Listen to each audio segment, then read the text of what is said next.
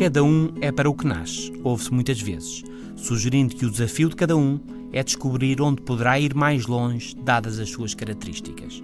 Desde pequenino que sempre gostaste muito de carros, de máquinas, és um engenheiro nato. Desde sempre foste uma pessoa de espetáculo, da música, sempre tiveste muito jeito. Ou desde pequenino, na maneira como falavas, como levavas os outros atrás, se via que eras um líder, um empreendedor. Mas não é assim tão simples. As pessoas não nascem para isto ou para aquilo. Mas por vezes o acreditar que se nasceu para isto ou para aquilo pode levar as pessoas a gostarem, a envolverem-se e a tornarem-se verdadeiramente excepcionais. Mas nesta história, o decisivo é o tornar-se. As pessoas não nascem, mas podem tornar-se excepcionais. Mas como? O ser humano não é uma máquina. A máquina assenta no seu hardware e software. Podemos mudar o software e a máquina melhora. Podemos também melhorá-la se mudarmos algo no hardware, chips mais potentes ali, memória em mais quantidade aqui, etc. Pois, mas dirá o ouvinte, mas nós não podemos pôr no cérebro um pouco mais de memória ou tomar uns comprimidos de empatia.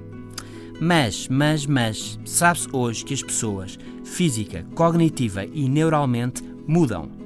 Os atletas da maratona não nasceram com corações maiores do que o comum das pessoas. Eles passaram a ter corações maiores ao fim de muitos anos de treino. O mesmo se passa com a competência técnica.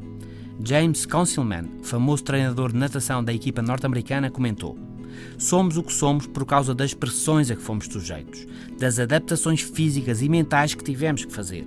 Os nossos corpos, as nossas mentes e as nossas personalidades são o resultado dessas adaptações. Somos o que nos tornamos. O segredo é trabalhar nos limites das nossas capacidades. Até amanhã.